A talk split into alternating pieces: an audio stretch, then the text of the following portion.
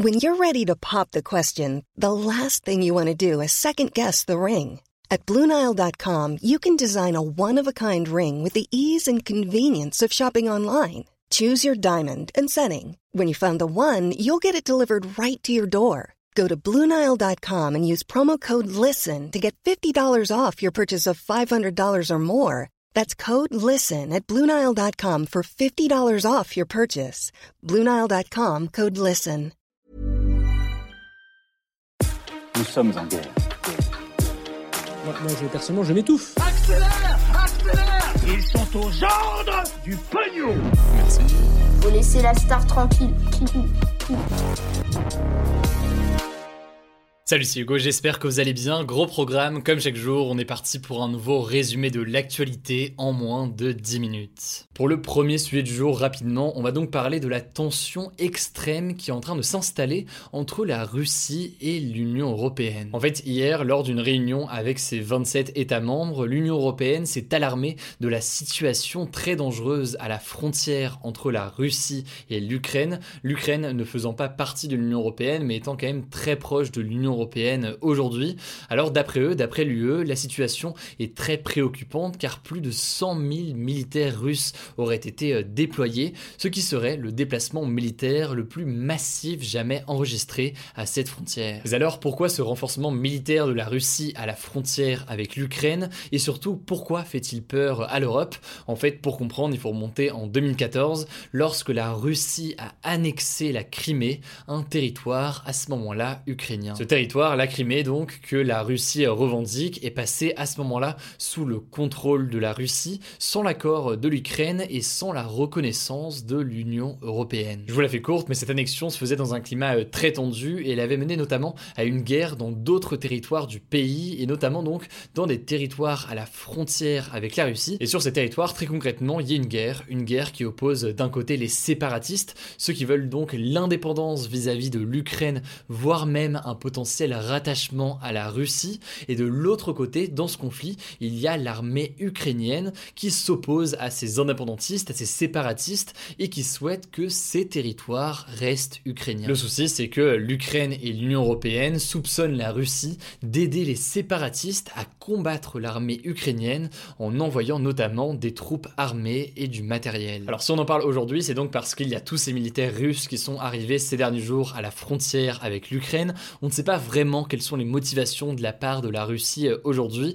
mais logiquement, vous pouvez l'imaginer, il y a la crainte d'une offensive sur l'Ukraine de la part de la Russie. A noter au passage que cette escalade militaire aux abords de l'Ukraine s'ajoute aux tensions toujours importantes entre les États-Unis et la Russie, mais s'ajoute aussi aux inquiétudes concernant l'état de santé de l'opposant au pouvoir russe Alexei Navalny. Alexei Navalny est encore emprisonné en Russie, il a été transféré hier à l'hôpital par les autorités russes après plusieurs problèmes de santé euh, très importants.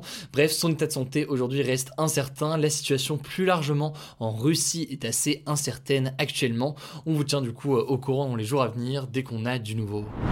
Allez, on continue avec le sujet à la une. Vous l'avez vu dans le titre, un pays veut devenir le premier pays au monde sans tabac. Il s'agit de la Nouvelle-Zélande et on va essayer de comprendre comment est-ce qu'ils veulent faire. Alors je sais dit comme ça, ça peut paraître assez euh, ambitieux, mais en l'occurrence c'est vraiment le cas. Le gouvernement néo-zélandais vient de présenter plusieurs mesures restrictives qui ont pour objectif tout simplement de mettre fin aux cigarettes dans le pays. Parmi ces mesures, il y a d'abord quelques mesures qu'on pouvait assez anticiper, comme la diminution de la quantité de nicotine dans les produits qui contiennent du tabac, la diminution du nombre de bureaux de tabac ou encore l'augmentation des prix euh, des paquets. Ça en l'occurrence c'est assez classique, il y a ça dans plusieurs pays du monde. Mais la mesure phare qui fait beaucoup parler en ce moment, c'est le fait de rendre illégale la consommation de tabac pour les personnes qui sont nées après 2004. En gros c'est très simple, ceux qui sont nés après 2004, donc en 2005, 2015 ou même aujourd'hui, n'auront jamais le droit de fumer et ce donc même lorsqu'ils seront adultes. Alors vous en doutez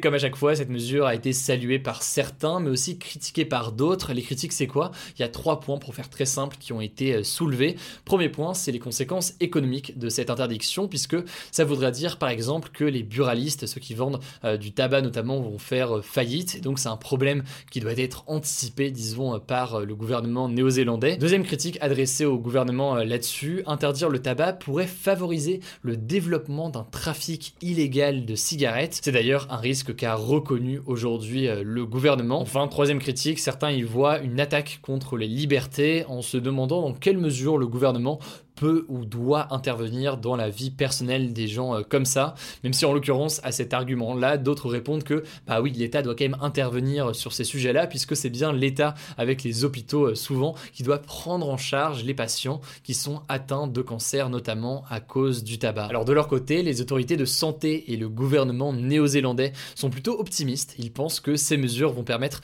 de décourager les jeunes qui seraient tentés de commencer à fumer. Du côté de la France, pas d'interdiction de prévu vu euh, pour le moment, sinon vous le savez, logiquement on en aurait euh, parlé, mais en l'occurrence le prix des paquets de cigarettes continue à augmenter pour euh, inciter les gens à réduire leur consommation de tabac. En tout cas pour la Nouvelle-Zélande, la mesure devrait être mise en place à partir de 2024, donc affaire à suivre, on verra si ça a un impact ou pas.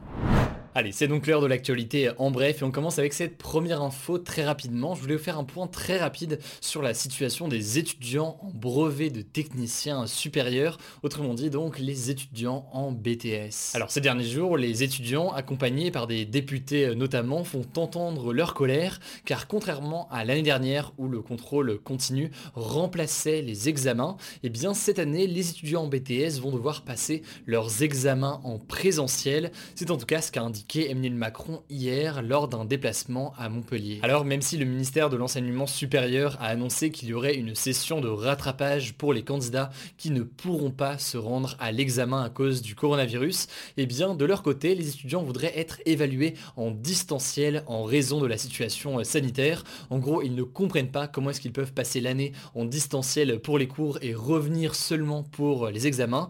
Et au-delà de ça, ils expliquent aussi avoir accumulé beaucoup de retard ces derniers mois dans le programme à cause des cours en ligne. Bref, beaucoup de colère de la part des étudiants en BTS. Courage à vous si vous êtes dans cette situation. Et si on a du nouveau dans les jours à venir, évidemment, on vous tient au courant. Deuxième actu de ce En Bref, on parlait de la situation catastrophique en Inde il y a quelques jours. Eh bien, en ce début de semaine, New Delhi, la capitale de l'Inde, a annoncé un confinement de 8 jours pour freiner l'épidémie. En fait, New Delhi est aujourd'hui la ville la plus contaminée du pays, avec près d'un tiers des personnes qui sont testées qui se retrouvent être positives.